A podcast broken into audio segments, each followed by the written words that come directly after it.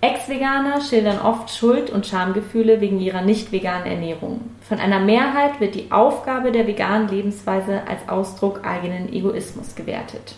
Hallo und herzlich willkommen zu einer neuen Folge Unverschämt und Unbesprochen. Mein Name ist Laura Späth und ich mache jetzt mittlerweile seit über einem Jahr diesen Podcast, in dem ich mich mit unterschiedlichen Menschen über Schamgründe und Schamphänomene unterhalte und manchmal auch ja über eher Phänomene, wo es um das Shaming von außen geht. Und um eine Form dieses Shamings oder dieser Scham geht es auch heute. Und zwar soll es um Vegan Shaming gehen, was ich ja in einer Kurzfolge schon mal angesprochen hatte, dass das irgendwie ein Thema ist, was mich persönlich immer mal wieder betrifft. Und dann hat mir eine Freundin von mir geschrieben, dass sie dieses Thema auch sehr interessant findet. Und diese Freundin ist meine Gästin heute. Hallo Johanna, schön, dass du da bist. Hallo, schön hier zu sein. Und ja, ich habe mich dann so ein bisschen auf die Recherche oder auf die Suche begeben nach zum Beispiel Zitaten über Vegan Shaming oder irgendwelchen Sachen, die man darüber sagen kann. Und komischerweise habe ich eigentlich immer nur das gefunden, was ich jetzt auch gerade zum Einstieg vorgelesen habe. Und zwar eine Scham von Ex-VeganerInnen, die sich dafür schämen, dass sie nicht mehr vegan sind und das irgendwie so sehr stark moralisch aufladen. Und das finde ich irgendwie schon mal so einen ganz interessanten Punkt, diese moralische Aufladung, ähm, auf die wir bestimmt auch nachher noch zu sprechen kommen werden. Aber erstmal, Johanna, zu dir. Wer bist du? Was machst du?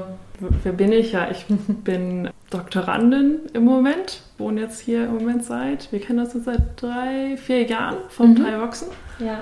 Und ich bin Vegetarier seit 22 Jahren mittlerweile wow. schon, ja. Mhm. Veganer off and on seit ich glaube ich 20 bin. Mhm. Ja, vegan sein ist auf jeden Fall schwieriger geworden, seit ich nach München gezogen bin. wo, hast du, wo hast du davor gewohnt? Äh, in Berlin. Ja, da ist es natürlich. Da ist es ein bisschen einfacher. Leichter, das ja. stimmt. Vielleicht magst du mal kurz erzählen, wie bist du dazu gekommen? Wie, ja, wie kam es dazu, dass du schon so früh, quasi mit acht, gesagt hast, Tiere essen ist nicht? Ja, ich glaube, das war eigentlich das, ich nenne es das, das Nemo-Haie-Prinzip wahrscheinlich. Äh, Tiere sind Freunde, kein Futter.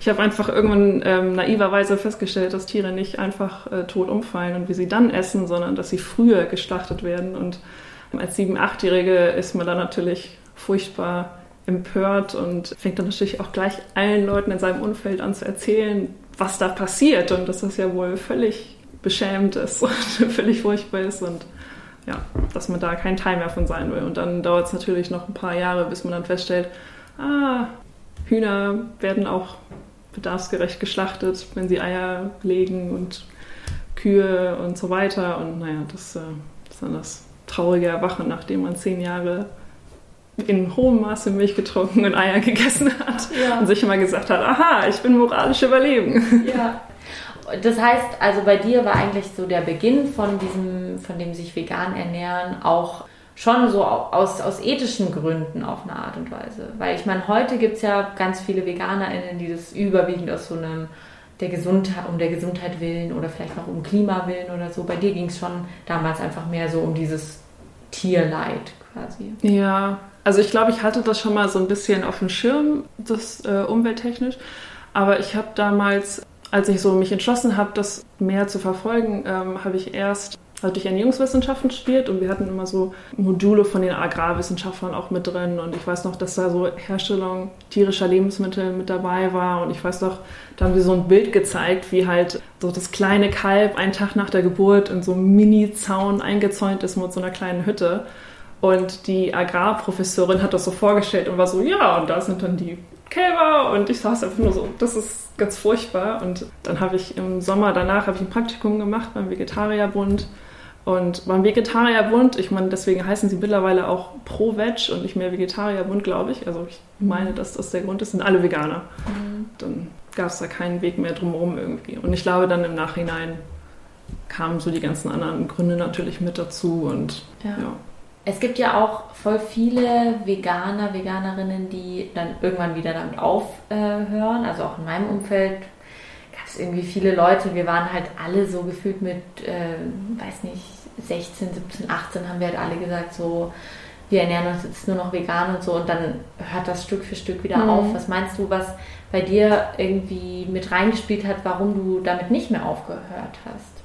Naja, ich meine, ich würde ja lügen, wenn ich sage, dass ich mich jetzt zu diesem Zeitpunkt immer nur 100% vegan ernähre. Also wie gesagt, jetzt seit ich nach München gezogen bin, ne, wenn ich dann in der Mensa bin und da gibt es nichts anderes oder so, mittlerweile, ich habe mich dafür eingesetzt, gibt es auch was anderes. Mhm. Aber so, oder wenn man dann auf der Hütte sitzt und es gibt nur Karspatzen, dann esse ich das auch so. Aber das ist, ja, ich glaube, das kam so nach und nach und einfach dadurch, dass man gemerkt hat, vielleicht ist es nicht immer sonderlich praktikabel, ja, und mhm. ich habe nicht immer, also ich hatte davor natürlich auch sehr, sehr viel Stress damit, dann immer darauf zu achten, dass ich immer was zu essen dabei habe und bin wirklich nie aus dem Haus gegangen. Da spielen dann auch noch Essstörungen mit rein. Nie aus dem Haus gegangen, ohne halt genau zu wissen, was ich wann esse und dass ich alles dabei habe. Und ich glaube, als ich mich so ein bisschen aus dieser Essstörung raus befreit habe, habe ich dann gesagt, okay, ich muss auch einfach vielleicht ein bisschen realistischer manchmal sein und vielleicht einfach dann mal Abzüge machen oder so. Und ich mache es dann nun im Moment so gut ich es kann, zu Hause, und da mache ich es, sag ich mal, da ziehe ich es durch. Mein Freund muss das halt irgendwie mitleben. und ich glaube, das ist, ja, es ist natürlich sehr anstrengend. Deswegen glaube ich, dass viele Leute da irgendwann vielleicht mit aufhören. Und ich glaube, es liegt auch, kommt auch viel davon, dass es so dieses, diese Idee gibt, dass man nicht ein bisschen vegan sein kann. Ne? Oder man kann nicht ein bisschen Vegetarier sein. Man kann nicht sagen, okay, ich irgendwie, ich glaube auch, warum viele Leute da auch so eine Ab Wehrhaltung gegen Vegetarismus haben, ist, weil sie denken, dass sie von dreimal am Tag Fleisch gehen zu, ich kann es nie wieder essen und ich werde es nie wieder mein Leben lang nehmen und sage ich mal, das wird ganz furchtbar so. Ja. Ich glaube, da fehlt einfach ein Augenmaß, dass man sagt, man kann auch einfach weniger und damit schon was erreichen. Ja, ja damit sprichst du, glaube ich, voll den wichtigen Punkt an. Fällt mir jetzt auch gerade so äh, in Bezug auf mich selber nochmal auf, dass dieses wenn es um diese Ernährungsfragen geht, dass man da sehr, sehr schnell immer bei so einem ganz oder gar nicht Ding ist. Und das hat man ja sonst auch nicht so stark. Also man, jetzt Beispiel Sport, man würde ja nicht sagen, nee, also entweder werde ich Leistungssportlerin oder ich mache gar keinen Sport, sondern man sagt so, ich gehe irgendwie dreimal die Woche oder zweimal oder einmal. So. Ja. Und bei Vegan, Vegetarismus oder so, da hat man sehr schnell so dieses Komplettding, was ich sonst eigentlich aus wenig Lebensbereichen tatsächlich ja, ja. kenne. Ja, oder zum Beispiel Rauchen, ne? Also ich meine, Rauchen böse, aber viele Leute rauchen ja so gelegenheitsmäßig mal, weißt du? Also je nach Umfeld und so.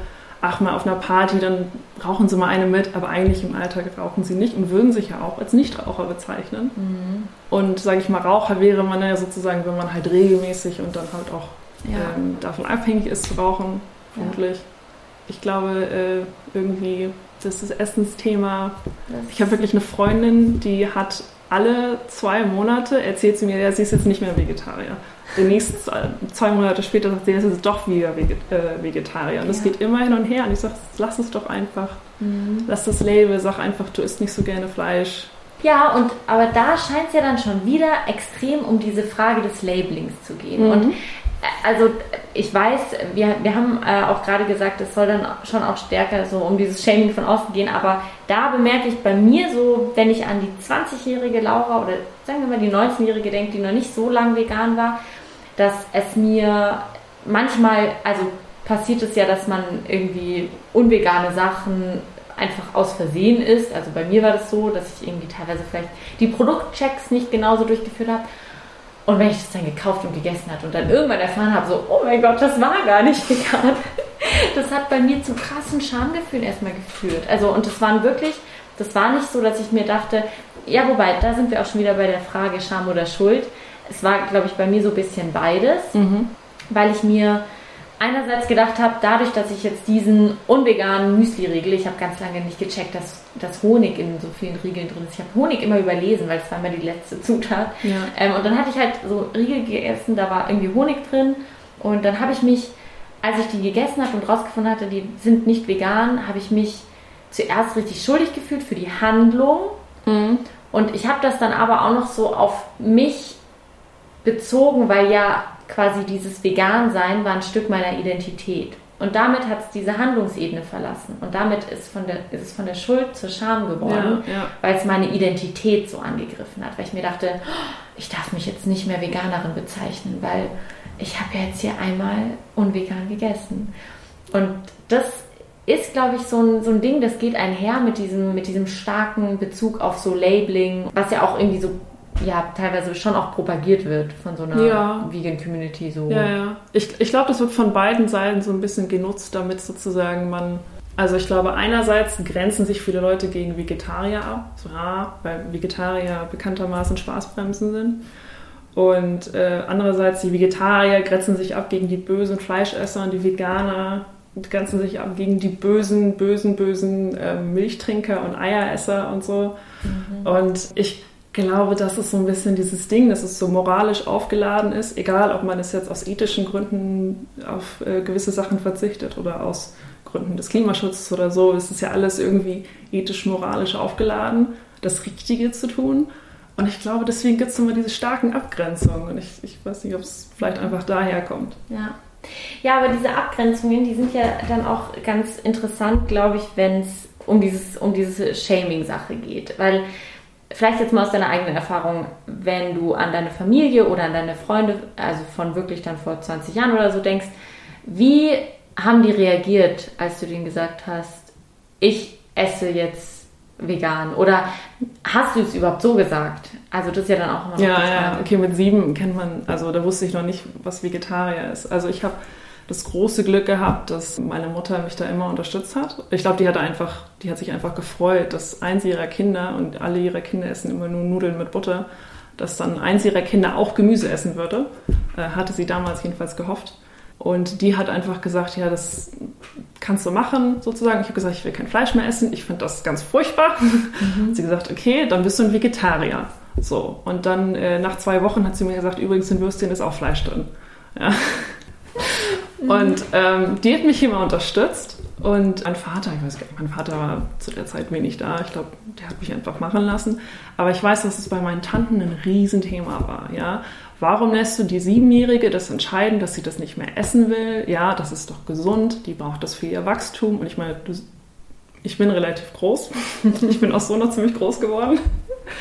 Aber das war, also, das war undenkbar. Und ich war natürlich auch, wie man als sieben, man ist als sieben, achtjährige natürlich auch noch ziemlich besserwisserisch. Zusätzlich, glaube ich, die meisten Vegetarier, Veganer haben am Anfang der Phase, wo sie alle Leute um sich herum nerven, weil man gerade denkt, okay, ich habe jetzt hier den Gral der Wahrheit gefunden. Mhm, Ihr müsst das auch alle machen. Und weil man sich schon mal präventiv abgrenzen will, schon mal quasi so diesen Angriff vorwegnehmen will, so bevor. Ja, weiß ich gar ja? nicht. Ja, findest du? Vielleicht, vielleicht dann später, wenn man schon weiß, wie Leute so auf. Das stimmt. Das ist vermutlich. Ja, ja, das kann ich mir gut vorstellen. Ich weiß, das habe ich, glaube ich, nicht. Ich wusste nicht, dass wie Leute auf Vegetarier reagieren. Aber das hast du wahrscheinlich dann gehabt, ne? Ja, ja, ja, ja. Ja, ja, ja. Genau. Nee, aber ich weiß, dass so wirklich Leute, die ich kannte, also man muss sich das überlegen, dass erwachsene Menschen, die mitten im Leben stehen, einem achtjährigen Kind wirklich aggressiv gegenübertreten und sagen, und das solltest du nicht, und dann auch so richtig und ich meine, das ist ja was, was man auch später dann sieht, auch im Erwachsenenalter, dass Leute halt so anfangen, in deinen anderen Entscheidungen rumzustochern und so, aber du hast doch auch Schuhe aus Leder und du, du hast doch auch so und so. Ja, aber ich meine, das sind Leute, die sind Ende 30 und die machen das mit einem achtjährigen Kind und wirklich in einem Tonfall, der sagt, ich bin erwachsen, du bist das Kind und du hast nicht recht. Mhm. Und ähm, das fand ich schon, im Nachhinein ist das sehr interessant eigentlich. Aber ja, ich glaube, das war so als Kind das meiste, was passiert ist. Und dann, je älter man wird, dann kommt man natürlich so in diese Phase, wo man eigentlich am liebsten unsichtbar wäre. Und dann kommen dann Leute, die sagen, ja, warum Vegetarier und so. Dann denke ich so, ah, das ist eigentlich will ich da eigentlich will ich gar nicht, dass du mich siehst. Ja. Aber weiß nicht, viele Leute fragen einfach, warum? Mhm. Und dann natürlich der, das belegte, jemand setzt sich neben dich bei einem Grillfest und du bist da mit deiner Extrawurst. Mhm. Und dann kommt jemand, der sagt, also ich esse ja auch wesentlich weniger Fleisch schon.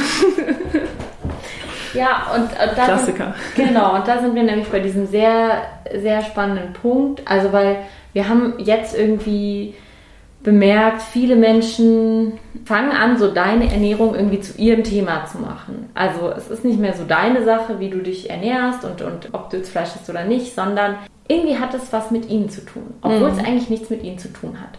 Und genau das ist irgendwie dieser Mechanismus, den ich so, so spannend finde an diesem Vegan-Shaming und auch an der Vehemenz, mit dem das dann irgendwie stattfindet. Da muss es ja irgendwie so einen Impuls geben, dass Leute denken, dass deine Ernährung was über sie als Menschen aussagt. Oder ich weiß ja, nicht. ich, ich glaube, das hat, hat schon was damit zu tun. Also ich glaube auf jeden Fall, weil, also jetzt in meiner Erfahrung, also ich war jetzt mal als 16-Jährige in Jahr in Brasilien und da zu dem Zeitpunkt, das ist auch schon mehrere Jahre her, war so Vegetarismus noch nicht wirklich ein Thema und da, also jetzt nicht ein Thema, dass das, sage ich mal, ethische Gründe dafür geben würde oder so, da hat, hat man nicht so richtig drüber gesprochen. Und die haben einfach gesehen, dass ich Vegetarier bin, haben das für eine, sage ich mal, vielleicht Exzentrik gehalten und gesagt, ja, ja. Und haben sich manchmal so ein bisschen drüber lustig gemacht, indem sie auf irgendwie Berge von Fleisch gezeigt haben und gesagt haben, so ja. Und wir alle so, ja, ja, haha, lustig. Aber da hat jetzt keiner eine Rechtfertigung verlangt, da hat keiner drüber reden wollen. Das war so, das macht sie halt. Ja. Und ich glaube, das ist, ich weiß nicht, das ist einfach vielleicht in Deutschland und ich habe auch gesehen, dass es zunimmt und dass es sich auch eigentlich über die 20 Jahre, letzten 20 Jahre, finde ich, auch ein bisschen verändert hat, wie Leute auf einen reagieren, wenn man sagt, oder wenn sie mitkriegen, dass man jetzt kein Fleisch isst oder keine anderen tierischen Produkte. Weil man ja weiß, weil man so, vielleicht der Gedanke da ist, vielleicht hat die ja recht. So, oder vielleicht gibt es ethische, gute Gründe, das nicht zu tun. So, aber man will es halt nicht. Und ich glaube, dann gibt es immer so diese zwei, ich würde sagen, so zwei Arten, wie Leute darauf reagieren. Einerseits gibt es diesen, dass Leute sich vielleicht rechtfertigen, sagen, ja, ich esse ja auch gar nicht so viel und ich esse jetzt zwar gerade drei Grillwürste, aber normalerweise esse ich ja kaum noch Fleisch und ich esse ja auch ganz viel Gemüse. Oder Leute gehen halt so in die Offensive und fangen halt an, wirklich das dann bei dir in Frage zu stellen. Auch ohne, dass man natürlich jetzt groß gesagt hätte. Ich bin übrigens Vegetarier. Also ich meine, das ist ja der beliebteste Vegetarierwitz aller Zeiten. Ist, wie findet man heraus, ob jemand Vegetarier ist? Man sagt nichts, das werden sie einem selber sagen. Klassiker. Ja. Wie häufig ich den gehört habe. Auch meistens ohne, dass ich irgendwas gesagt hätte, natürlich. Voll, voll. Ähm, ich glaube, da kommt so eine, so eine Verteidigungsmaschinerie geht da los. So, ich, Mhm. ich muss mich hier verteidigen, beziehungsweise stocher ich vielleicht auch in deinen Idealen rum und irgendwas werde ich schon finden, was du nicht richtig machst. Mhm. Ja, vielleicht hast du unvegane Schuhe oder du hast bestimmt Down in deinen Decken und Mhm. was ist, läufst du dann auch mal eine Wiese und trittst du dann auf irgendwelche Insekten drauf? So, also, So ganz, ganz absurde Argumente, die da teilweise angeführt werden. Und also ich merke es auch gerade schon, wie wir uns so selber ins Gesicht fassen, weil wir einfach diese Argumente schon so 3000 Millionen Milliarden Mal gehört haben und ich kann mir nur noch die Haare rauf, Ja, wenn ich ja. diese Sätze höre einfach. Ich habe mir, da- ich hab mir da notiert, weil ich mir Gedanken gemacht habe, okay, welche Vorstellungen haben Leute von VeganerInnen, an die ich mich gerade so erinnere. Und ich glaube, dass mit diesem, mit diesem vegane Ernährung, wenn das Leute sehen, dann verbinden die damit nicht einfach nur vegane Ernährung, sondern du hast schon so ein paar Sachen gedroppt. Dann geht es da sofort auch um moralische Überlegenheit. Dann geht es da um Klimaschutz. Dann geht es da um äh, irgendwie Ökos, die im Bioladen einkaufen. Also so, das sind alles so Assoziationsketten, die, glaube ich, so ein bisschen an diesem veganen Ding dranhängen. Mhm. Und die sind halt alle so krass moralisch aufgeladen. Ja. Und ich finde das deshalb auch spannend, dass du sagst, dass sich dann in den letzten 20 Jahren auch nochmal viel geändert hat. Ich glaube, was sich da total geändert hat, ist diese Idee. Also ich weiß, als ich so bis Ende der Teenagerjahre war das ein großes Thema, dass viele gesagt haben, aber wie kannst du denn Sport machen, wenn du kein Fleisch isst? Wie kannst du das und das machen? Und das ist doch nicht gesund und so. Und ich glaube, da sehe ich halt, dass sich das extrem geändert hat und dass sie auch dieses, also ich glaube, es hat auch einfach viel mit Image zu tun, aber natürlich auch viel mit dem, was wir halt aus Forschung und so wissen, obwohl ich meine, wenn ich mich recht erinnere, gibt es durchaus Forschung von vor 15, 20 Jahren, die belegt hat, dass vegetarisch lebende Leute häufig ja, weniger Herz-Kreislauf-Erkrankungen haben und so.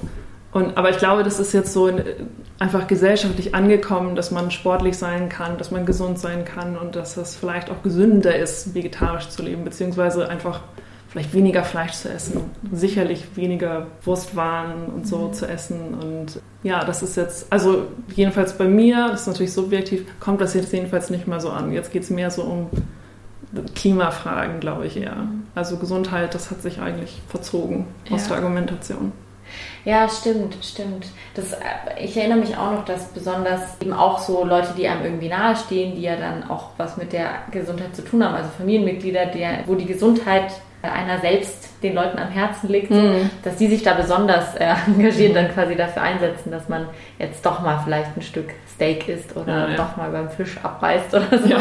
weil ähm, es ja so eisenreich und wichtig sei. das, das irgendwie ab und zu zu essen. Und ich glaube halt, dass da ja, wahrscheinlich hat sich da auch durch irgendwie äh, Social Media und so und so Vegan Athletes und alles Mögliche hat sich da wahrscheinlich in der Argumentation oder sind den Leuten die Argumente bisschen ausgegangen in der Hinsicht. Und ich frage mich aber halt auch, ob diese sterbende Argumentation, ob die vielleicht auch nochmal so mit dazu beiträgt, dass man das Bedürfnis hat, den Fleischkonsum enorm, den eigenen Fleischkonsum enorm abzugrenzen von so den äh, VeganerInnen. Also dass quasi mm, man irgendwie mm. bemerkt, scheiße, mir gehen gerade die guten Argumente aus, also muss ich umso vehementer auf die Veganerin, die neben mir ihren ja, unschuldigen ja. Bratkartoffel oder keine Ahnung was isst. Ähm, ist ein Röstgemüse. ja, genau, äh, umso, umso heftiger auf die einhacken. So. Also. Ja, naja, ich meine, ja, das kann schon sein. Aber ich glaube, viel passiert, glaube ich, in den Köpfen der Leute vorher schon, weil mhm. ich denke, es gibt dieses Image davon, dass Veganer oder Vegetarier immer missionieren wollen. Ne? Und ich glaube, und ich meine, da, da zähle ich mich auch zu, und ich bin mir sicher, die meisten Veganer und Vegetarier sind durch diese Phase gegangen, ein, zwei Jahre, wo man versucht hat, zu missionieren und es ist natürlich, du sitzt beim Abend und ich meine, man kann es ja auch im Nachhinein verstehen. Ne? Du sitzt mhm. beim Abendessen und dann kommt einer und sagt, übrigens, du da, was du auf deinem Teller hast, das ist Mord. Und alle sagen so, oh, scheiße. Also ich meine, auch meine armen Eltern, ich meine, ich habe die jetzt nie angeschrien oder so, aber ich war schon, glaube ich, ziemlich passiv-aggressiv, habe ich da mhm. äh, verachtend auf ihre Teller geäugt. Mhm. Und ich meine, es bringt ja auch nichts. Ne? Also es hat jedenfalls nicht dazu geführt, dass sie weniger Fleisch gegessen haben. Was dann tatsächlich dazu geführt hat, war erst, als ich angefangen habe zu kochen und dann für sie gekocht habe und gesagt habe, guck mal, das ist doch richtig cool. Also ich habe wirklich einen Kumpel, der mir einfach mal gesagt hat, weißt du was, Johanna, du wirst bei mir nicht mit keiner moralischen Gründen, nicht mit Klimagründen, nicht mit Tierethikgründen, nichts davon wird mich davon abhängen, Fleisch zu essen aber gib mir was richtig Leckeres, dann überlege ich mir das. Und ich meine, das habe ich dann meine Mission gemacht. ähm, und er hat jetzt auch mehr vegetarische Rezepte. Ich glaube, deswegen Leute haben das dann so im Kopf. Ah, die wollen mich missionieren und die verbauen mir hier den Spaß und gehen halt schon mal zum Angriff über. Ja. So, ja, einfach um sich schon mal davor zu schützen. Das ist in meiner Wahrnehmung irgendwie genauso und ich erinnere mich auch noch sehr gut an diese, an diese Tischsituation, wo also ich auch wirklich andere Leute krass geschämt habe und mhm. denen das komplette Abendessen richtig vermiest habe und so. Eben weil man, also weil ich auch so diese moralische Überlegenheit krass zur Schau gestellt habe und so. Und da verstehe ich natürlich, dass Leute irgendwie so drauf reagieren. Und das erinnert mich auch gerade ein bisschen an so ein Gespräch, was wir auch mal hatten, wo es irgendwie darum ging, dass so Shaming um Sachen zu verändern, politisch, aber auch bezogen auf solche Themen eigentlich, dass Shaming selten dazu führt, dass Leute was an ihrem Verhalten ändern, sondern eigentlich eher zu eben Abwehrreaktionen führt und zu Präventivangriffen oder so. Und das ist, würde ich auch bei mir, bei mir selber und bei meinen Freundinnen und Familie sagen, dass es mehr bringt, einfach zu zeigen, so, hey, hier gibt es coole vegane Produkte oder mhm. hey, wenn du übrigens die und die Margarine oder wie auch immer Butter Alternative kaufst, dann du schmeckst keinen Unterschied oder so. Und das, so diese Praxis bringt eigentlich ja. viel mehr als so dieses moralische Argumentieren. Ja. Ich glaube, ich meine, die meisten Leute wollen ja auch gute Menschen sein. Und jeder will sich ja selber als irgendwie der Held seiner Geschichte sehen. Ja, niemand will sich selber als den Bösen sehen. Und wenn du dann natürlich ankommst und sagst, ja, aber das, was du hier gemacht hast, ist aber moralisch ganz furchtbar, da kommen Leute natürlich so, willst du sagen, ich bin ein schlechter Mensch? Und natürlich gehen Leute so in die Offensive und sagen, so, was, was willst du mir denn eigentlich? So, auf keinen Fall bist du besser als ich, sozusagen. Mhm. Oder auf keinen Fall bin ich schlechter oder ein schlechter, böser Mensch. Ja. Und ich finde auch, deswegen sieht man total, dass Leute sich sofort entspannen, wenn, das ist ja dieses, man sitzt da, man isst und dann kommen Leute und sagen, ach, du isst ja kein Fleisch und stellen dir dazu eine Frage und man merkt schon, da ist so ein bisschen so eine, so eine, ich mache mich hier schon bereit, ja, ich bin auf, ich bin auf der Hut, aber wenn ja. du jetzt was sagst, dann kriegst du aber einen runter. Und dann sagt man, und wenn man dann so sagt, ja, das ist, das ist für mich irgendwie leicht und es ist jetzt zum Beispiel in meinem Fall so, ich fand Fleisch auch nie super lecker und deswegen war es einfach einfach für mich. Und das ist so mein Beitrag, das habe ich jetzt für mich so entschieden und das fällt mir einfach und deswegen mache ich das. Vielleicht, wenn man noch so dazu sagt, hey, ich sehe, du isst das da und ich bin mir sicher, du isst ja bestimmt immer nur Fleisch aus richtig guten Quellen und so, ja, dass man das schon vielleicht schon mal, also, oder einfach jemandem zugesteht, dass jemand natürlich auch sich Gedanken macht. Ja, da werden die Leute auf einmal zuckersüß super kooperativ und total offen. Und dann, können, dann kann man vielleicht was zeigen, was man hat. Oder dann sagt er, ey, ich probier mal dein, dein Würstchen. Ja, wo früher, also sonst wäre jemand gekommen und hätte gesagt, ah, darf ich mal deine Wurst probieren? Ah, schmeckt überhaupt nicht wie richtige Wurst. Das ist ganz furchtbar. so, und dann sagt man so, ja, hey, kannst du mal probieren. Ich meine, denk nicht, dass es so schmeckt wie Wurst. Das ist kein Ersatzprodukt oder so für mich. Es soll einfach seinen Eingeschmack haben, sagen, ja, okay, es schmeckt nicht so, aber es ist auch irgendwie lecker und schmeckt uns gut zu dieser Senfsoße. Und dann, mhm. ah, was hast du denn da noch? Und ähm, naja, drei Tage später wird einem dann immer das Essen weggegessen. Ja, so. genau. Ja. Vor allen Dingen auf Festivals eigentlich, ne? Ja, und da hat, da hat man das halt schon perfekt von so einer moralischen Ebene irgendwie runtergeholt. Und ich finde auch es klug, so ranzugehen, dass man so die die quasi die, die Äußerung erstmal so auf sich bezieht und halt einfach sagt, so, ich mache das halt für mich so. Und ich habe ein bisschen andere Strategie, aber gehe damit mhm. öfters ähnlich um, dass ich halt so sage, ich esse es irgendwie so und so oder ich, äh, ja, ich ernähre mich vegan, aber ich bin nicht da, um dich zu missionieren oder sonst irgendwas. Also ich bin immer mhm. schon so in dieser Abwehrhaltung so, ich will dich wirklich nicht missionieren und übrigens, und das ist nämlich noch so eine andere Sache, die für mich schwierig ist, ich will immer noch dazu sagen so, und ich bin auch übrigens nicht so eine Veganerin wie Attila Hildmann oder so. Ich, ja, okay. Das ist, immer, hat natürlich im letzten Jahr noch ein bisschen mehr. Ganz genau. Ich habe immer noch so das Bedürfnis, mich auch von allen anderen Veganerinnen und Veganern, die ich, ähm, wo ich sage so, nee, äh, das, wir haben nichts miteinander zu tun, habe ich immer noch so ein enormes Abgrenzungsbedürfnis, was ja auch weird ist, weil das Einzige, was man irgendwie gemeinsam hat, ist, dass man vielleicht manchmal eine, eine Tofu-Wurst von derselben vegan, selben, selben Marke mhm. kauft. Mehr hat man nicht gemeinsam. Ja. Und es ist ja auch nicht so, dass sich irgendwelche Fleischesser von anderen Fleischessern distanzieren ja, se. Ja, man will ja auch nicht in diese, diese Falle fallen, von wegen, ich bin ja keine typische Frau. So, ich, Voll. Ja, ja, ganz genau. Ja, irgendwie muss man ja doch vielleicht ein bisschen solidarisch sein. Ja. Aber äh, ich verstehe natürlich den, Diese, das Bedürfnis zu sagen, nee, ich, ich bin ich eine von den Nervigen sozusagen. Mhm. Ja, und das ist eigentlich, also es ist auch schon bitter, dass man ja diese Präventivhaltung da irgendwie immer einnehmen muss und sich irgendwie so äh, präventiv rechtfertigen will für irgendwas, ja, was dann, dann am Ende vielleicht auch gar nicht braucht. Was, wenn du jetzt mal so an irgendwie so prägende ähm, Momente dich erinnerst, die entweder extrem absurd oder lustig oder auch einfach nur furchtbar nervig waren, bezogen auf Vegan Shaming, was, was sind so die ersten Sachen, die dir einfallen? Oder so die, die, die krassesten, mm. furchtbarsten? Mm. Ja, ich glaube, das war mal auf einem, auf einem Festival, wo halt ganz, ganz viele Männer dabei waren. Also ich glaube, wir waren im ganzen Camp vielleicht drei Frauen oder so, was ja per se nichts heißen muss, ne? Aber ich war auch, wir waren zwei Vegetarier und die andere, oder ich war Veganer, sie war Vegetarierin und sie hatte schon gesagt, oh mein Gott, super, dass du hier bist, dann bin ich nicht alleine, weil die haben sich letztes Jahr die, das ganze Jahr, das, das ganze Festival über mich lustig gemacht. Und ja, schon echt traurig. Und dann kam ich da halt an und ich war so die Neue und dann erstmal ging das los, dass sie halt den Grill losgeschmissen haben und ich kam mit meiner Extrawurst da an und alle so, hahaha, was äh, sagt man, wie heißt ein Vegetarier? auf Indianisch. Ich meine, dass man immer noch Indianisch sagt, ne? Auch eine mhm. Sache. Mhm. So, und fing so damit an. Ich meine, meine Strategie zu dem Punkt war, ich meine, das sind halt junge Männer, da muss man halt ein bisschen den Gorilla machen, halt ein bisschen Brustklopfen, ja, abkürzen und sagen, haha, den Witz kenne ich so. Natürlich heißt es, ich esse da im Essen das Essen weg und dann erzählt man auch drei andere Vegetarier-Witze und dann geht natürlich schnell die Luft raus, mhm. weil irgendwie sprecht die da nicht drauf an. Scheiße. Mm. Mhm. Und ich finde, so eine Gruppe von Männern kann man so sehr gut ein bisschen unterbringen. Mhm. Also nicht, dass ich sie rund, also einfach, dass sie sich entspannen, weil danach waren die echt nett mhm. so zu mir und haben mir morgens meine Pfannkuchen weggegessen. Mhm. Ja. So, aber auf jeden Fall danach konnte man reden. So, man musste mal kurz zeigen, okay, hier wird sich jetzt nicht über mich lustig gemacht. Ja. Weil ich glaube, naja, ich meine, manchmal ist das ja auch einfach nur eine Dynamik von nicht mal nur, ich schäme jetzt dich, weil du Veganer bist, sondern ich versuche hier nur eine Hierarchie irgendwie aufzubauen. Ne? Das ist ja auch häufig einfach eine Sache.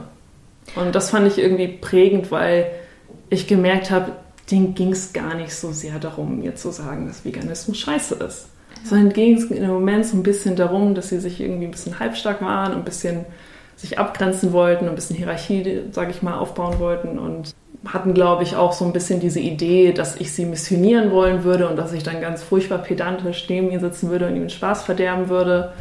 Ja, aber dann nachher war es eigentlich ein echt entspanntes Festival. Ja, also ich finde es interessant, dass das deine prägendste Situation ist, die auch irgendwie nochmal so eine Geschlechterkomponente hat, weil das finde ich was, was, was ich mich immer wieder frage oder wo ich auch mit irgendwie Leuten, besonders mit Männern, die vegan sind, irgendwie drüber spreche, dass halt so Fleisch essen und Männlichkeit irgendwie so ein, da scheint es irgendeinen Zusammenhang zu geben. Ja, vor allen Dingen, auf, aber ich meine vor allen Dingen natürlich auf dem Festival, mhm. ähm, Metal Festival, ja, da geht es natürlich Fleisch, das sind Männer, wir trinken ganz viel Bier, oh.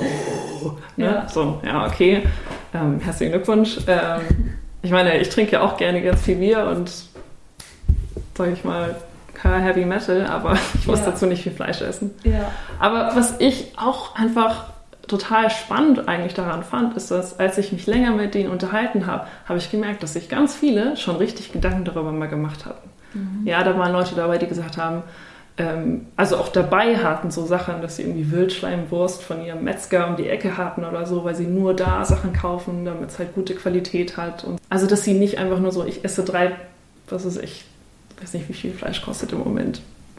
Keine Ahnung. Drei Euro das Kilo wäre sehr billig, vermutlich. Ja, ja.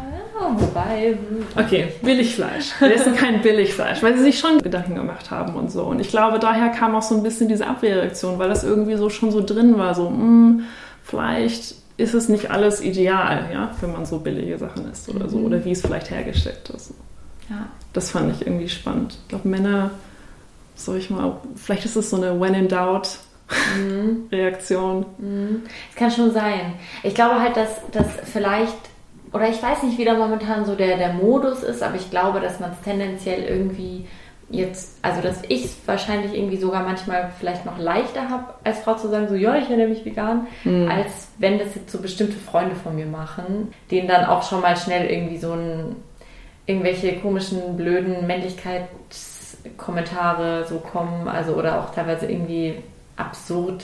Äh, so, oh, du dir die Tiere leid. Ja, oh, bist du Pferdemädchen. Genau, genau, genau. Entweder so, ja, du bist kein richtiger Mann oder so. Oder halt so, ja, du bist doch eigentlich auch schwul oder so. Also das ist so, Ach so ganz, okay. also männliche Freunde. Okay. Genau, ja. also so ganz, ganz weirde Querverbindungen werden dann da äh, gezogen. Zieh mal dein Tütü aus. Ja, irgendwie sowas, ja. irgendwie sowas. Das ist ganz absurd. Ah ja, nur kurze Frage, war die, war die andere Freundin, war die auch vegan, also oder, oder Vegetarierin? Vegetarierin, ja. Okay, okay, das heißt, ihr wart quasi so, ihr wart drei Frauen, zwei Vegetarierinnen, Veganerinnen. Genau, und die andere Frau war aber auch ähm, die Mutter von dem einen, also mhm. weil die immer mit der Familie ah, anreisen. Das heißt, die war, glaube ich, so ein bisschen raus aus dieser mhm. Gruppe mhm. sozusagen. Ja. ja. Also zwei Frauen, zwei Leute, die kein Fleisch gegessen haben. Aber hat es, also hat es in der Situation, hat es für dich in diesem, also in dieser Männergruppe zu sein und dann irgendwie da auch noch so auf diese Ernährung angesprochen zu werden, hast du dich da unwohl gefühlt oder hast du da, warst du wirklich so voll in diesem Abwehrmodus, den du vorhin beschrieben hast oder ja, was war das für ein Gefühl? Weil ich kann mir vorstellen, dass ich mich da wahrscheinlich relativ schnell eingeschüchtert gefühlt hätte. Ja, ich, ich glaube, ich habe mich nicht unbedingt unwohl gefühlt. Ich glaube, man merkt so ein bisschen so, okay, ich muss jetzt hier ein bisschen. Also ich bin mit zwei kleinen Brüdern groß geworden mhm. und ich glaube, ich kann, ich kann, sag ich mal, ich nenne sie immer halbstarke Jungs. Ich mhm. kann das ganz gut. Ich kann das, glaube ich, sogar tatsächlich besser als in manchen anderen Menschengruppen, weil man ja eigentlich nur so ein bisschen den Dicken markieren muss. Das ist echt traurig, aber ja. dass ich das kann. ja, auch ne, vom, vom Boxen und so, wenn du dann immer die einzige Frau bist, musst du es halt ab und zu mal machen. Ja, aber so. es ist traurig, dass du es musst. Ja, es ist ja. traurig. Deswegen, mir war das gar nicht so, weil es sich eigentlich, also es war eine Sache von, ich glaube, es hat fünf Minuten gedauert, dann hatte sich die Situation entspannt. Mhm. Aber ich glaube so, ja, als ich Teenager war, waren mir solche Sachen vielleicht eher unangenehm. Weil eine Sache, die ich schon bei mir auch bemerke, ist ja, wenn man, also Essen irgendwie als so auch sozialer Event, wo alle zusammenkommen und man hat ja so die Idealvorstellung, alle sitzen an einem Tisch, alle essen dasselbe und so und dann kommt man so, man kommt ja dann oft in diese Situation so, ja, ich brat dann noch schnell das und das an ja. oder ich mache dann noch schnell das und das fertig oder so. Und dann ich bekomme da öfter mal den Vorwurf, so ich würde so das soziale Zusammenleben oder so dieses gemeinschaftliche Event irgendwie jetzt quasi so ein bisschen stören. stören dadurch. Das gemein. Ja, also es, es spricht, glaube ich, dann auch aus den Personen so ein bisschen halt die Trauer, weil sie eigentlich sich einfach wünschen, dass ich ihr gekochtes halt jetzt esse, mm, weil es mm, irgendwie, mm. ja, ähm, sie fänden es einfach schön oder so. Und da merke ich, dass es mir dann schon oft, also da ist es mir dann nicht unangenehm, vegan zu sein, sondern da ist es mir einfach unangenehm, dass ich quasi jetzt so diese Extrawurst habe, Ja. wie, wie du es beschrieben hast. Hattest du sowas mal? Und wenn ja, wie bist du, oder, oder hat sich da auch was in deinem Umgang geändert oder in deinem Denken? Ja, also ich glaube zum Beispiel, das sind natürlich auch so Sachen, wo, was weiß ich, ich bin zu meiner Großmutter gegangen und meine Großmutter hat irgendwas gekocht und sagt, guck mal, das ist vegetarisch, das mit Zeit, war ich schon ein paar Jahre Veganer, da haben wir da jetzt Sahne drin und dann sage ich, dann esse ich das jetzt einfach. So, weil sie hat sich daran erinnert, dass es kein Fleisch rein soll und dann ist das vielleicht in dem Moment irgendwie gut genug. Vor allen Dingen, wenn man dann nicht in der Situation ist, irgendwas Neues machen zu können oder so. Ja. Ja, weiß ich nicht. Aber ich bin auch zur Not pule ich auch Speckstücke irgendwo raus. Also ich weiß, mein Opa hatte irgendwann mal so einen Linseneintopf gemacht, da war ich, da war ich, keine Ahnung, 17 oder so und war gerade aus Brasilien gekommen und dann saß ich da und habe so Speckstücke rausgepult und er meinte im Moment so, na, ich dachte, das würden sie dir irgendwie äh, austreiben in Brasilien. Aber er hat dann auch nichts weiter dazu gesagt und ich so, ah, passt schon. Und, Ja. Aber der war auch immer entspannt damit irgendwie.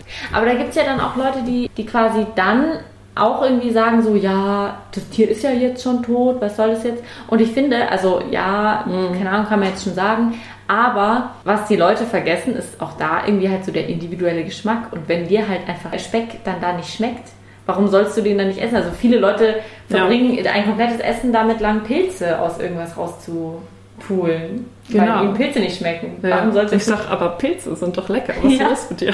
Absolut, absolut. Und warum sollte es dann nicht legitim sein, halt den, Ja, den Speck da ja. einfach rauszunehmen? Ja, ich glaube, ich habe, sag ich mal, die gewissermaßen Glück gehabt, dass ich viele Freunde habe, die, also vor allem vorher aus dem ernährungswissenschaftlichen Studium, bis die alle, sag ich mal, auch ohne Fleisch viel gekocht haben, dass es da vielleicht nicht dazu gekommen ist. Danach so die Leute, die ich kenne, wissen alle, dass ich Vegetarier oder Veganer bin und die haben sich dann immer darauf eingestellt. Und ich glaube, mein anderer Coping-Mechanism war vielleicht einfach, also ich habe einfach früh gelernt zu kochen und habe dann einfach immer angefangen, andere Leute zu bekochen und dann war man natürlich nie in der Situation.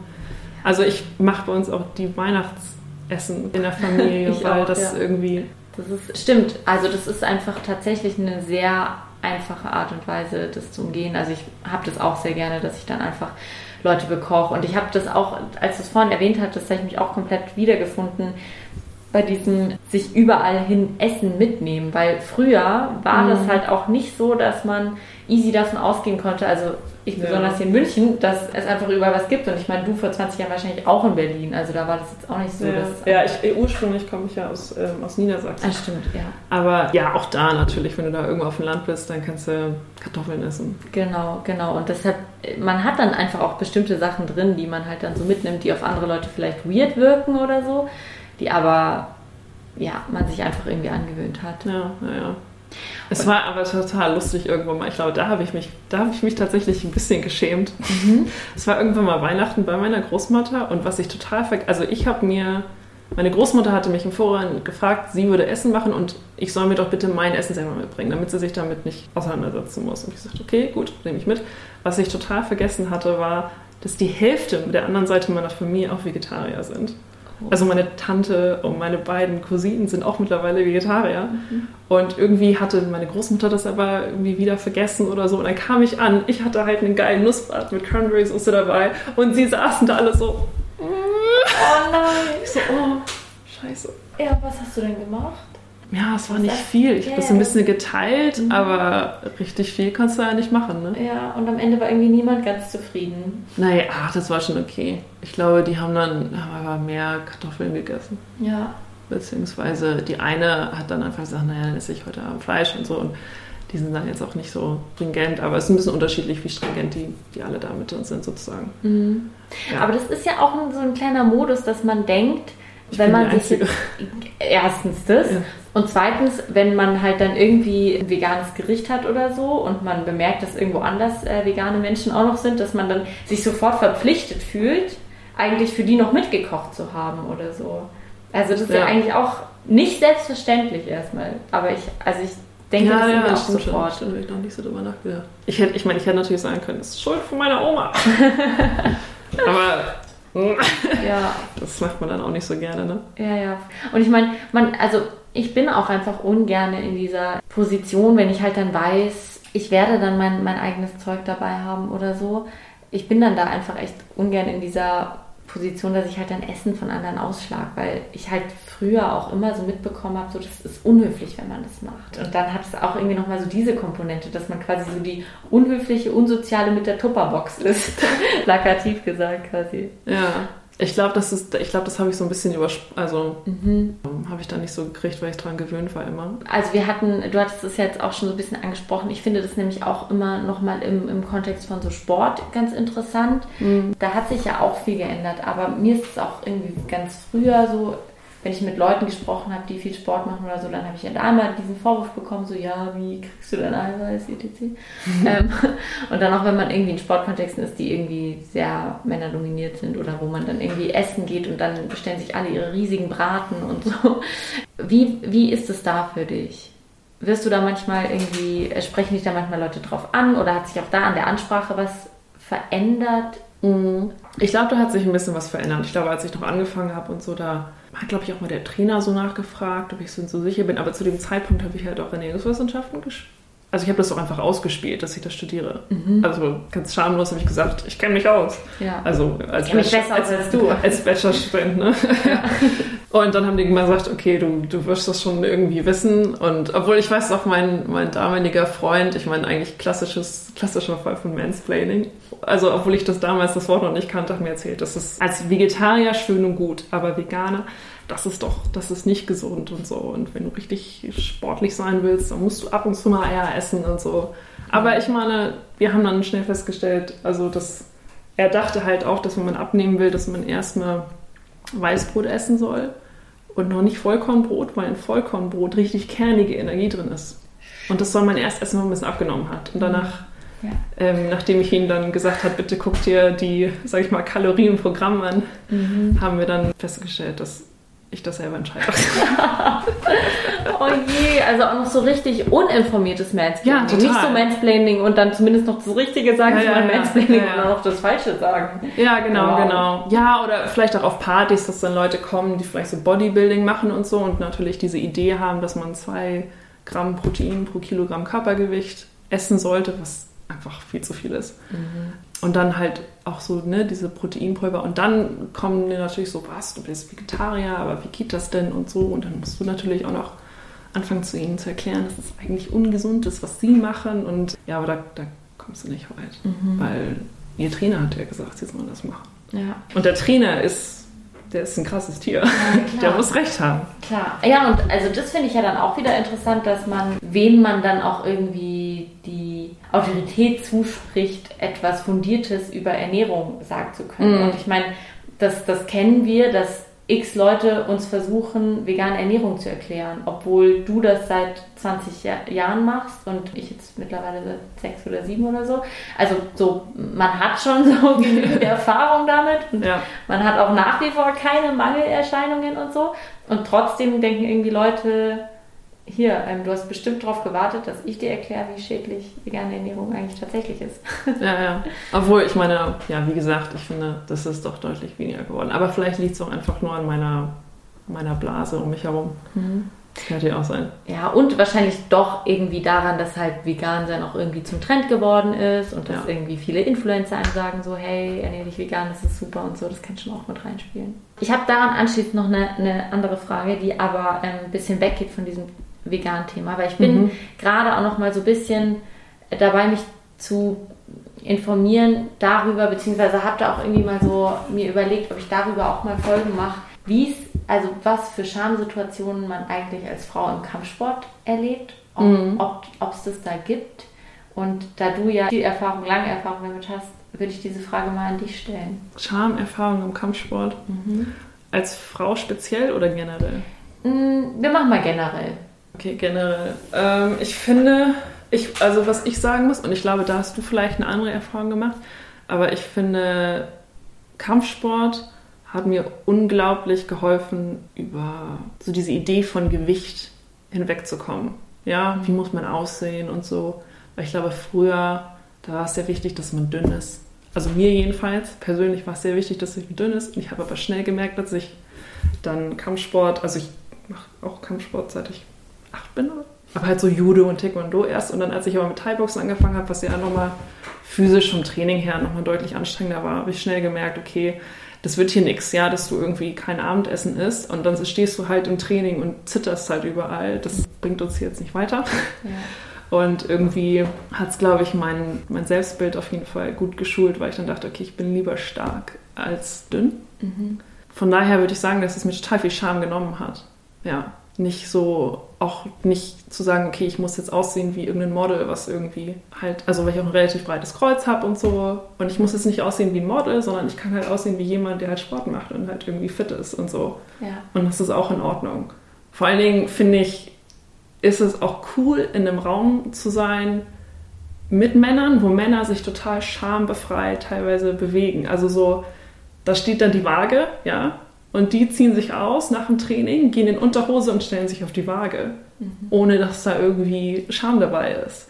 Und dann irgendwann denkt sich so, okay, dann, also ich meine, ich habe dann noch einen Sport-BH an, dann mache ich das halt auch so. Mhm. Ja. Oder man muss sich so, ich weiß nicht, ne, kennst du vom Kampf, du musst dich vor allen ausziehen und auf die Waage stellen. Und das ist dann nicht so, ne, okay, es ist im Gym, das sind deine Buddies, sondern weiß wer weiß, wer da rumläuft. Und irgendwie, weiß nicht, irgendwann ist man dann so, ja, okay, das ist halt mein Körper und der Körper hat irgendwie einen Sinn.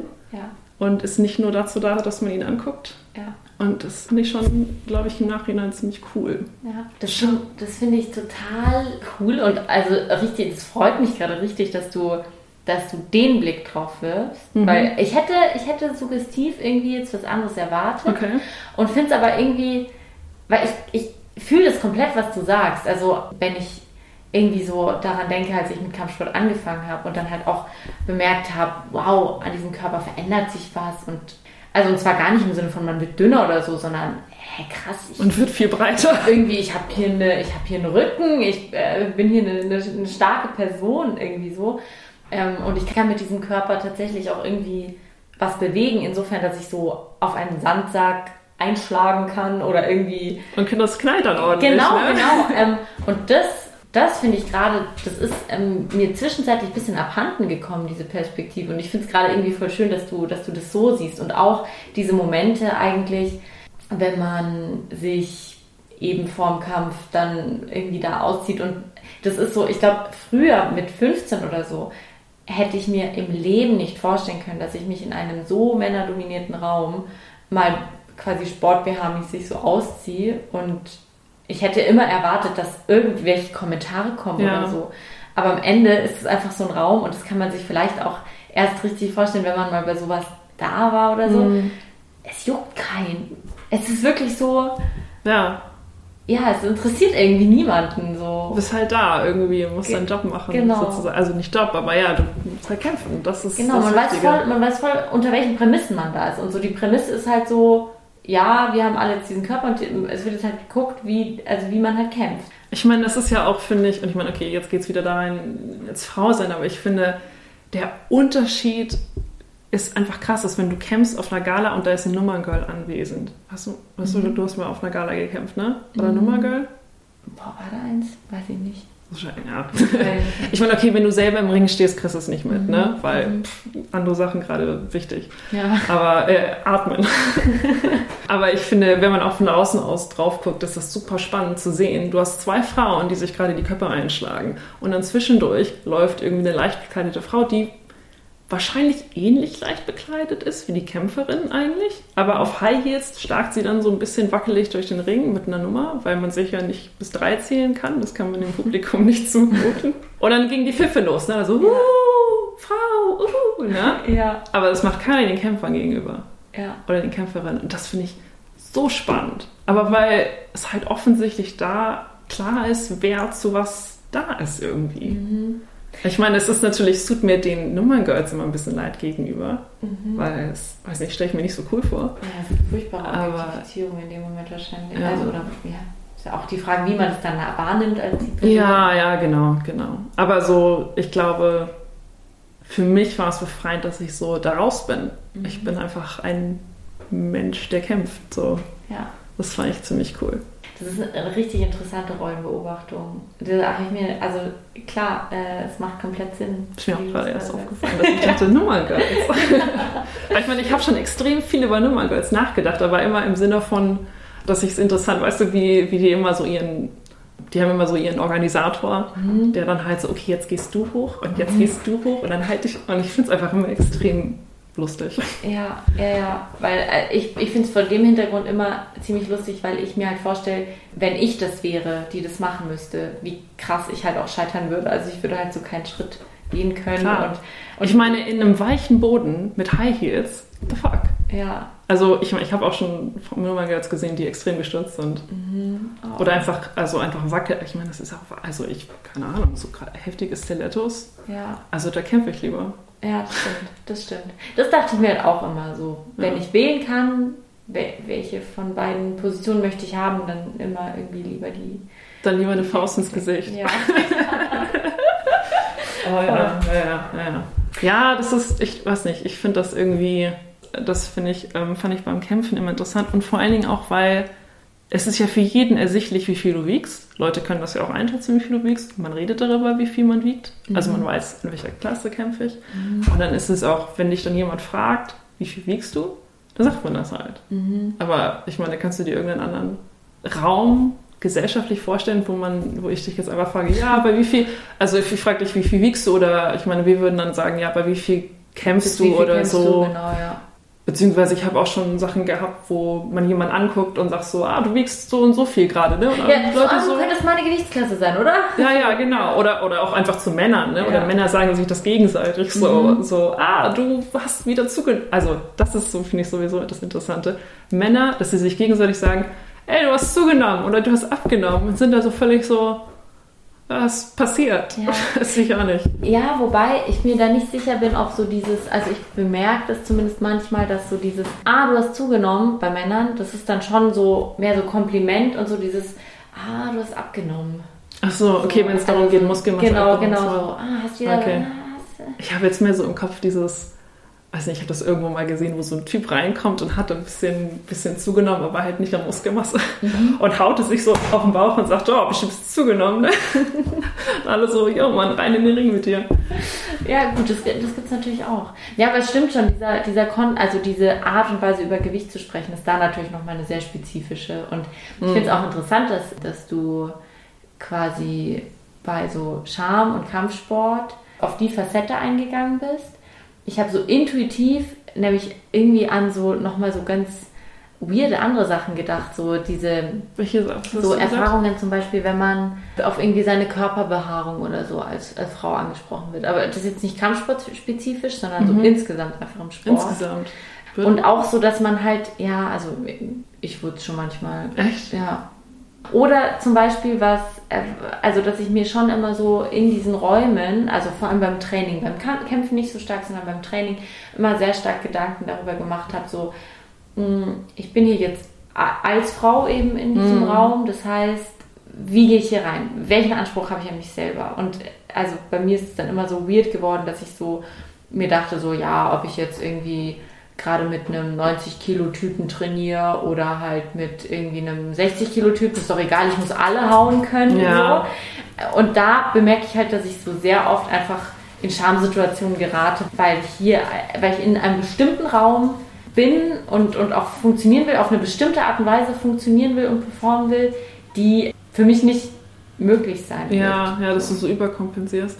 Ja, das stimmt. Das stimmt. Also ich glaube, ich habe manchmal auch so, ich weiß nicht, ob das jetzt unbedingt schambehaftet ist, vielleicht ein bisschen Schuldgefühl, dass man dann so jemandem gegenüber steht, der halt fit ist und man merkt, okay, der hat zwar in etwa das gleiche Gewicht wie ich, aber klar, Männer bei selber Größe haben wesentlich mehr Muskelmasse als Frauen, beziehungsweise hat dasselbe Größe. Also es ist eigentlich lustig, weil Männer selber Größe, äh, selbes Gewicht ist, sind meistens kleiner als ich, weil sie mehr Muskelmasse haben.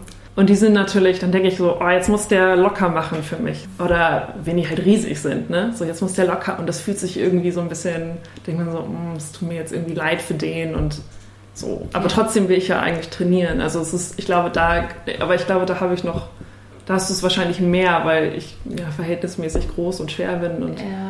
Da kommst du wahrscheinlich häufiger in die Situation.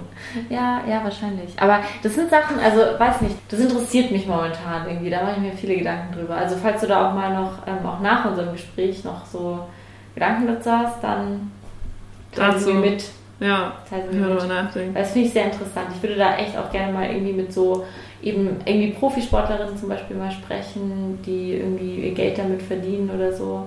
Wie das ist, wenn die mit Männern trainieren dann mhm. oder generell? Genau, genau. Und wie, es dann ist, irgendwie als Frau in, in so mega professionell irgendwie Ring, Ringe zu gehen und alles Mögliche. Das finde ich irgendwie, es ja. hat, glaube ich, viele Ebenen. Das hat, ja, ja. Muss halt, wahrscheinlich hat es auch diese Ebene wie, das ist ja eigentlich fast überall, kann man fast klischeeartig sagen, man muss halt härter trainieren als alle anderen, ne? Genau. Also wenn du dir anguckst bei uns im Gym, finde ich, es teilt sich ja so ein bisschen auf. Es gibt Mädels, die machen das so ein bisschen nebenbei und so. Aber ich finde, wenn du jetzt guckst bei den Leuten, die kämpfen, sind die Frauen alle wesentlich engagierter als die Männer. Also, glaube ich, ja, könnte man schon sagen. Es gibt auf jeden Fall, es gibt natürlich sehr engagierte Männer, die kämpfen und dann weniger engagierte Männer, die kämpfen. Aber ich finde, bei den Frauen sieht man diejenigen, die sich entschließen zu kämpfen, die gehen da wirklich also da sind wirklich Leute, die jeden Tag, teilweise zweimal im Gym sind. Ich weiß, du hast ja auch super hart trainiert, wenn du gekämpft hast. Und ich glaube, Männer sind das dann so ein bisschen locker. Also da ist es so ein bisschen vielleicht lockerer oder man denkt, naja, ich, es ist ja auch völlig legitim zu sagen, ey, das ist mein erster Kampf. Ich muss da nicht reingehen wie Tyson. So. Also ich bin kein Burkau, wenn ich da meinen ersten Kampf mache. So. Das ist ja auch völlig in Ordnung. Aber irgendwie denkt man, glaube ich, so als Frau, ich muss das jetzt beweisen mhm. und ich muss auch und ich meine, man muss ja auch härter arbeiten, um irgendwie dann mit Männern mithalten zu können. Ja. Wenn es um die Kraft geht und so und die Fitness. Man, so, muss, man muss gefühlt doppelt so verbissen trainieren. Ja. Das stimmt schon. Was mich mal interessieren würde, ist, wie, was ist dein Gefühl, wovor hast du Angst, wenn du kämpfst oder wenn du verlieren könntest? Was ist das, wovor du am meisten Angst hast? Hm. Also ich meine, dazu muss ich natürlich sagen, ich habe ja auch schon oft genug verloren. Ich auch. und ich glaube, was für mich immer eine sehr große Rolle gespielt hat, war tatsächlich so die Leute im Club und auch mein Trainer, die Leute, die sich viel, quasi viel Mühe damit gegeben haben, mich zu trainieren, die zu enttäuschen. Also ich glaube, genau diese, diese Angst, andere zu enttäuschen, das war für mich immer das Schlimmste. Und deshalb bin ich mit den äh, mit den Kämpfen, die ich verloren habe, auch bisher irgendwie konnte ich meistens so, bis auf zweimal, konnte ich super gut damit umgehen, weil mir da danach die Leute mal sehr stark gefeedbackt haben, hey, das waren Gegnerinnen, die waren irgendwie nicht auf deinem Level, sondern die waren schon per mhm. Level drüber mhm. und wir sind irgendwie super stolz auf dich und wir sind, wir finden es toll, dass du das gemacht hast und so. Ja. Also das hat mir voll geholfen, einfach zu sagen so, ich gehe voll glücklich aus diesen verlorenen Kämpfen raus, weil ich mir so denke, hey, es sind irgendwie alle zufrieden mit mir. Man hat sein Bestes gegeben. Genau, genau. Ja. Und ich habe, ich war bei teilweise bei gewonnenen Kämpfen unzufriedener, weil mir da viel eher so gespiegelt wurde, so, ja, du hast zwar gewonnen, aber so, also Laura technisch schön ist anders. so, und dann, das war dann, da habe ich mich voll angegriffen gefühlt und es war so, oh Gott, jetzt, jetzt muss ich noch verbissener hier ran, weil, ja. weil ja, da habe ich eigentlich versagt. Ja, das finde ich, das ich super spannend, weil ich glaube auch, also wenn man jetzt denkt, man ist natürlich so aufgeregt vor dem Kampf und man sich denkt, okay, wofür habe ich eigentlich Angst? Ja, man hat ja nicht Angst vor den Schmerzen, weil mhm. das kriegst du ja eh nicht mit so richtig. Also da muss schon ziemlich viel passieren, dass man das so richtig mitkriegt. Ja. Aber so diese Angst, dass dann nachher dein Trainer steht und sagt, wir haben das so häufig geübt, warum hast du es nicht hingekriegt? Ja, ja das ist, oh, also da werde ich richtig, da wird mir richtig so, oh, mhm. so diese, diese Vorstellung. Und ich meine, ich finde, man kann ja dann verlieren und wenn dann jemand sagt, weißt du was, deine Technik war war super. Vielleicht Kondition oder was weiß ich, hätte es ein bisschen mehr machen können oder so, aber es hat einfach nicht geklappt. Damit kann ich leben. Aber so diese Vorstellung, ich weiß nicht, dass man dann auf einmal keine Gerade mehr schlagen kann oder so, mhm. das wäre richtig schlimm. Ja. Und ich habe auch, glaube ich, einen Kampf gehabt, da hat mich unser Trainer dann auch gesagt, ja, das, das machst du einfach. Das war so ein bisschen spontan, glaube ich. Und die war, habe ich dann festgestellt, die war einfach viel kleiner als ich. Mhm. Und die war vier Kilo leichter als ich. Mhm. Also, und ich kam rein und ich habe gesehen und er so, ja, das passt und so. Und ich kam rein und ich war einfach fast einen Kopf größer als sie. Und ich glaube, ich habe sie so ins Gesicht getreten. Also so im Nachhinein ist mir denke ich immer so, oh, es war jetzt kein richtig verdienter Sieg. Da habe ich so ein bisschen so, dass ich denke, das war ja so ja, die, das, das arme Mädchen. Aber ich meine, die hat auch schon ziemlich doll zugehauen. Aber ja, aber genau da, genau da kommt das ja rein mit diesem, man hat so eine sehr eigene Vorstellung eigentlich davon, was einen zufriedenstellt. Und dazu ja. gehört irgendwie gegen jemanden zu gewinnen, die voll auf Augenhöhe mit einem ist, sowohl äh, jetzt quasi metaphorisch als auch physisch so. Und dass andere Leute irgendwie ja auch einem wirklich sagen, hey, das war jetzt super und oder, oder, oder die Technik war toll oder oder ja, dass man selber auf jeden Fall weiß, so ich habe genau. meine Erwartungen erfüllt sozusagen. Genau. Ja. Und nicht, bin vielleicht nicht leicht daraus davon gekommen, sozusagen. Das genau. Und deshalb finde ich, ist diese Sache mit diesem, wovor hat man Angst beim Verlieren, ist eine total spannende Frage. Ähm, und, und, und was bewirkt Ängste, was ruft Charme hervor und so weiter. Glaube ich, wirklich so eine gar nicht so leicht zu beantwortende Frage und halt irgendwie glaube ich, sollte man sich aber auch mehr Gedanken drüber machen, auch um irgendwie dann mit solchen Situationen besser, besser umgehen zu können. Weil genau diese Worst-Case-Szenarien, meistens treten sie ja nicht ein. Also bei mhm. mir ist das Worst-Case-Szenario quasi nicht nur mein Trainer plus drei andere Leute sagen mir, hey, du hast mega scheiße gekämpft, sondern das Worst-Case-Szenario ist, ich komme einen Tag später ins Gym und mir wird gesagt, hey, sorry, aber so schlecht wie du warst, können wir dich hier nicht, also bitte, hier ist die Kündigung. So, also das sind ja das die Worst. Ist echt okay. Ja, das sind die Worst. Da denke ich immer, da, das ist unrealistisch. das würde nicht passieren. Ja, genau. Und ich stelle mir das dann vor und denke mir dann aber so, ja, weißt du. Mm. Und dann fange ich das mm. wieder ein. Mm. Aber so, es sind schon so diese Horrorszenarien. Ja, ja, ja. Man enttäuscht Mein Horrorszenario wäre, glaube ich, so, dass der Trainer sagt so, die lasse ich vielleicht nicht mehr kämpfen, weil das ist mir ein bisschen zu peinlich. So, dann, ja. ja, voll. Das voll. wäre nicht gut. Ja. Ja, wer weiß, falls unter den, äh, den HörerInnen eine Profikampfsportlerin ist oder mit guten Connections mhm. zu Profis, bitte gebt Kontakt. Ich möchte, ich möchte sprechen, ich möchte interviewen. Genau. Ja, das wäre voll spannend. Ja. Ich habe noch zwei Abschlussfragen, die mhm. alle meine GästInnen bekommen. Erste Abschlussfrage: Wann hat Scham dich gerettet?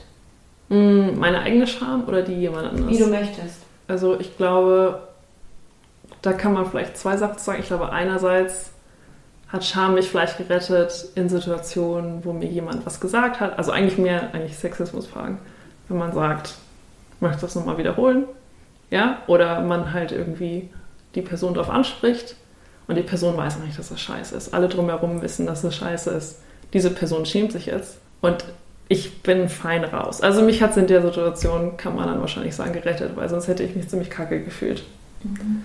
Ich weiß nicht, ob das moralisch richtig ist, jemand anderen zu beschämen, der dich gerade beschämen wollte. Weiß ich auch nicht. Glaube ich, kann man nicht so abschließend klären, aber ich, also ich glaube, ich würde ähnlich oder ich reagiere in solchen Situationen ähnlich. Mm. Und das ist, glaube ich, so eine äh, psychologisch gesehen eine, eine Form der Schamabwehr. Ja. Andere beschämen, um nicht beschämt zu werden. Ja. Und jetzt in so einem Fall finde ich es aber auch irgendwie äh, legitim, weil halt so die Beschämung auch moralisch, also quasi. Vor allem, wenn dann jemand so kommt und sagt, aber du lässt dich ja wahrscheinlich auch privat ganz gerne schlagen, oder? Und dann ja, da finde ich, kann halt man auch sagen, bitte einmal genau. wiederholen. Ganz genau, ganz genau. Also da hat sich die Person auch irgendwie ziemlich krass selber in die Situation gebracht. Ja, das wäre sowas. Aber mhm. ich glaube, wo es mich am meisten, meine eigene Scham mich, glaube ich, am meisten gerettet hat, weiß ich auch nicht. Aber ich glaube, ich schäme mich am meisten, wenn ich etwas weiß, dass ich es nicht richtig gemacht habe. Da, okay, haben wir vorhin schon drüber geredet, ist es dann Scham oder Schuldbewusstsein, aber wenn ich sozusagen das Gefühl habe, oh, ich werde ertappt oder ich habe Angst davor, ertappt zu sein, dabei etwas Falsches zu machen und auch Schlechtes zu machen vielleicht. Mhm. Mhm. Und ich weiß, dass es eigentlich Kacke ist. Ja. Ich glaube, da hat es mich schon vor ein paar brenzlichen Situationen bewahrt. Also die Angst der Scham eigentlich hauptsächlich. Ja. Also ich denke so, oh, da, ah, nee, ja. will ich nicht rein. Ja, es ist meistens so, dass einen eigentlich eher die präventive Scham mhm. oder die Schamangst eben einen dann in solchen Situationen rettet. Ja. Und dafür ist sie ja auch irgendwie ganz gut und ganz wichtig. Dass, dass die Idee so, oh, wenn ich jetzt, ich muss ganz, sage ich mal, ich kann jetzt nichts nebenbei machen, weil wenn mein Mikro an ist bei dem Zoom-Call, dann sieht jeder, dass ich nebenbei Wäsche mache. Ganz genau. Oder so. Ja, ja, ja, voll, voll. Ich muss jetzt zuhören. und die zweite Abschlussfrage hatten wir jetzt schon mal so ein bisschen angerissen, aber trotzdem, falls dir noch andere Themen einfallen, über welche schambehafteten Themen möchtest du mehr erfahren?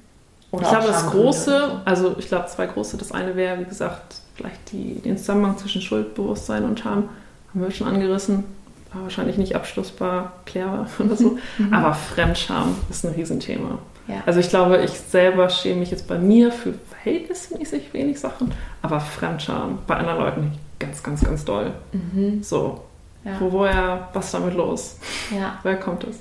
Ja, das ist, das ist klug, weil ich habe ähm, Fremdscham ist von mir auch ein, ein etwas stiefmütterlich behandeltes Thema mhm. ähm, bisher. Und dazu könnte man aber super gut eigentlich auch mal so PsychologInnen oder so einfach mal befragen, ja. weil dafür, also dazu gibt es bestimmt richtig viele Studien und das ist auch was, glaube ich, was sich schon mal eine andere Gästin gewünscht hat. Ah, okay. Oder ist das einfach Präventivscham eigentlich? Mm, nee, nee. So eine Art von, äh, ich will nicht in dieser Situation stecken wie diese Person da unten. Ja, wobei ja. ich glaube, Präventivscham ist, äh, ist wirklich eher so selbstbezogen. Mhm. Also so, ich mache dann etwas auch nicht und da folgt irgendwie dann quasi die, die nicht erfolgte Handlung ah, okay. daraus oder so. Und Fremdscham ist ja schon eine Situation, wenn es schon passiert ist man schämt sich ja auch nicht für jede Person fremd. Ich glaube auch, wenn oft sagt... wenn es jemand ist, der, der, der mit dir assoziiert ist oder so, Zum Beispiel. der macht irgendwas und du andere Leute, du bist einfach so... Genau, genau. Reflektiert jetzt schlecht auf mich. Genau, und ich glaube, dass man da oft irgendwie vielleicht... Vielleicht ist es auch eine Form von Beziehungsscham, dass man sich quasi für dieses Verhältnis schämt, zu dem man ja. gerade mit der Person ist oder so. Also schon für die Person, aber halt auch, dass man was mit ihr zu tun hat oder so. Aber das sind, das sind alles so Sachen, die, das sind ganz offene Fragen. Und da habe ich, ja, da habe ich Lust, ja, mal hier Das finde ich ein super spannendes Thema. Ja. Sehr gut. Dann bedanke ich mich sehr bei dir, dass du, dass wir auch physisch aufnehmen konnten. Ähm, das muss man jetzt auch mal sagen, dass man hier, also ich habe seit einem Jahr, glaube ich, keine Podcast-Folge mehr face-to-face -face aufgenommen und das ist jetzt mal die erste, wo man sich auf Abstand gegenüber saß. Das war sehr schön. Vielen Dank. Cool. Spaß gemacht. Ja, danke, dass du, dass du hier warst und ihr könnt mir auf Instagram folgen. Ihr findet mich unter ak.unverschämt und da erfahrt ihr auch immer alles Neue über den Podcast, über das Buch, was bald rauskommt und so weiter. Und jetzt wünsche ich euch eine wunderschöne, einen wunderschönen weiteren Tag, eine wunderschöne Woche und bis zum nächsten Mal.